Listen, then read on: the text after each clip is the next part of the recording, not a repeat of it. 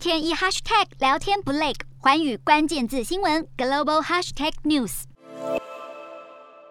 俄罗斯持续以战逼谈，乌克兰谨守底线，不轻易交出去军事化、中立化的协议。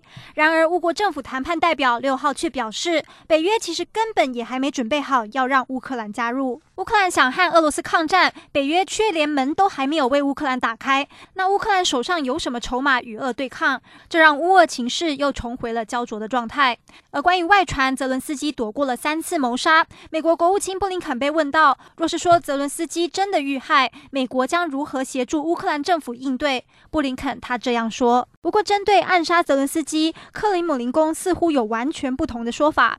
以色列媒体报道，以色列总理班奈特和普丁的会谈中，俄方透露知道泽伦斯基在哪，但并不打算伤害他，似乎是更偏向活捉泽伦斯基，与外传的暗杀说法背道而驰。